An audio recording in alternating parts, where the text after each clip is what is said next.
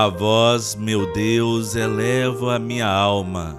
Confio em vós, que eu não seja envergonhado, mas se riam de mim meus inimigos, pois não será desiludido quem em vós espera. Minha amiga, meu amigo, a você muita paz e todo bem. Hoje, sexta-feira, 17 de dezembro, na terceira semana do Advento. O tempo do Advento nos convida a um compromisso de vigilância, a olhar para fora de nós mesmos, ampliando nossa mente e nosso coração para nos abrirmos às necessidades de nossos irmãos e ao desejo de um novo mundo. Este tempo é para nos questionarmos concretamente sobre como e para quem dedicamos nossas vidas. Vamos colocar intenção de oração pelo aniversário do Santo Padre Papa Francisco, pelos seus 85 anos de vida. Em nome do Pai, do Filho e do Espírito Santo. Amém. Que o Deus da esperança, que nos cumula de toda alegria e paz em nossa fé, esteja conosco. Bendito seja Deus que nos reuniu no amor de Cristo. Neste terceiro dia da novena em que nos preparamos para o Natal, temos o tema Deus se faz próximo.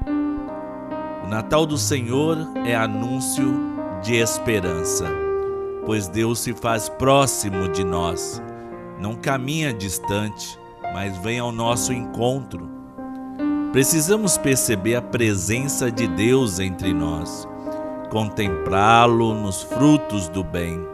Como cristãos, somos chamados a sempre fazer e falar o bem. Não cabe em nossa vocação, como não cabe no Natal do Senhor, os discursos de ódio, as notícias falsas, a violência verbal e física. Sejamos semeadores do bem em todos os instantes de nossa vida. A aliança do amor realiza plenamente em Jesus Cristo e na vida de todos aqueles que confiam na palavra de Deus. Deixemos-nos iluminar pelas palavras do Evangelho de Mateus, capítulo 1, os versículos de 1 a 17. O Senhor esteja conosco, Ele está no meio de nós. Proclamação do Evangelho de Jesus Cristo, segundo Mateus. Glória a vós, Senhor. Livro da origem de Jesus Cristo, filho de Davi filho de Abraão. Abraão gerou Isaque e Isaque gerou Jacó. Jacó gerou Judá e seus irmãos. Judá gerou Farés e Zara, cuja mãe era Tamar. Farés gerou Esrom, Esrom gerou Arã, e Arã gerou Aminadab. Aminadab gerou Naasson. Naasson gerou Salmão. Salmão gerou Boz, cuja mãe era Raabe. Boz gerou Obed, cuja mãe era Rute. Obed gerou Jessé e Jessé gerou o rei Davi. Davi gerou Salomão, daquela que tinha sido a mulher de Urias. Salomão gerou Roboão e Roboão gerou Abias. Abias gerou Asa. Asa gerou Josafá e Josafá gerou Jorão. Jorão gerou Osias e Osias gerou Jotão. Jotão gerou Acás e Acás gerou Ezequias. E Ezequias gerou Manassés. Manassés gerou Amon e Amon gerou Josias. Josias gerou Jeconias e seus irmãos no tempo do exílio da Babilônia. Depois do exílio da Babilônia, Jeconias gerou Salatiel e Salatiel gerou Zorobabel. Zorobabel gerou Abiúde, Abiúde gerou Eliaquim e Eliaquim gerou Azor. Azor gerou Sadoc e Sadoc gerou Aquim e Aquim gerou Aliúde. Aliúde gerou Eleazar e Eleazar gerou Matã. Matã gerou Jacó e Jacó gerou José, o esposo de Maria, da qual nasceu Jesus, que é chamado o Cristo. Assim, as gerações desde Abraão até Davi são 14. De Davi até o exílio da Babilônia, 14. E do exílio na Babilônia até Cristo, 14. Palavra da salvação, glória a vós, Senhor.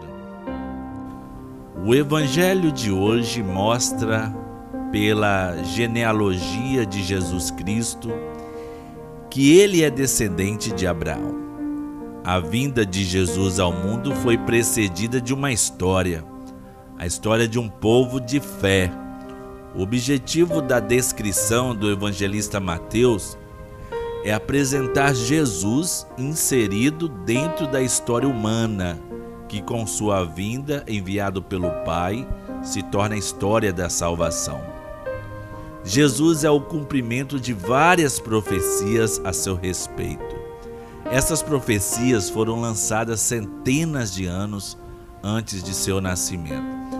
Os registros históricos da sua descendência comprovam não somente que havia realmente um homem chamado Jesus de Nazaré, mas que este homem foi da linhagem de descendentes que cumpriu as promessas divinas a respeito do Messias, o Cristo. Na época de Jesus, conhecia a genealogia, sua árvore genealógica era fundamental, principalmente quando a descendência era composta de pessoas importantes. Qual a importância de se valorizar os antepassados? Conhecer a nossa origem dos nossos pais e a nossa carga genética e de onde viemos. Oremos. Ó Deus, que a presença do teu filho Jesus na história leve à plenitude a obra de tua criação, fazendo desabrochar em cada coração humano o amor para o qual foi criado. Por Cristo nosso Senhor. Amém.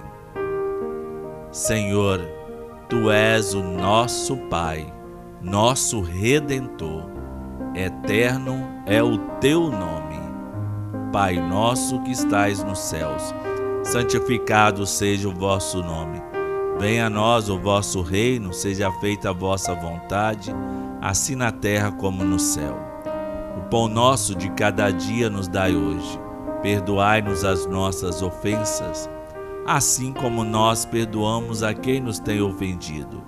E não nos deixeis cair em tentação, mas livrai-nos do mal, pois teu é o reino, o poder e a glória para sempre. Que a Virgem Maria, mulher da espera e da oração, nos ajude a fortalecer nossa esperança nas promessas de seu Filho Jesus, para nos fazer sentir que, através das aflições da história, Deus permanece fiel e utiliza também os erros humanos para nos demonstrar sua misericórdia. Ave Maria, cheia de graça, o Senhor é convosco. Bendita sois vós entre as mulheres, e bendito é o fruto do vosso ventre, Jesus. Santa Maria, Mãe de Deus, rogai por nós, pecadores, agora e na hora de nossa morte. Amém. Nosso auxílio está no nome do Senhor. Que Deus nos abençoe e nos guarde em nome do Pai, do Filho e do Espírito Santo. Amém. Uma das grandes necessidades de se viver bem o advento é no exercício da conversão diária. Perdoe as pessoas que te ofendeu e peça perdão aos que você ofendeu. No amor de Santa Rita, nunca estaremos sozinhos.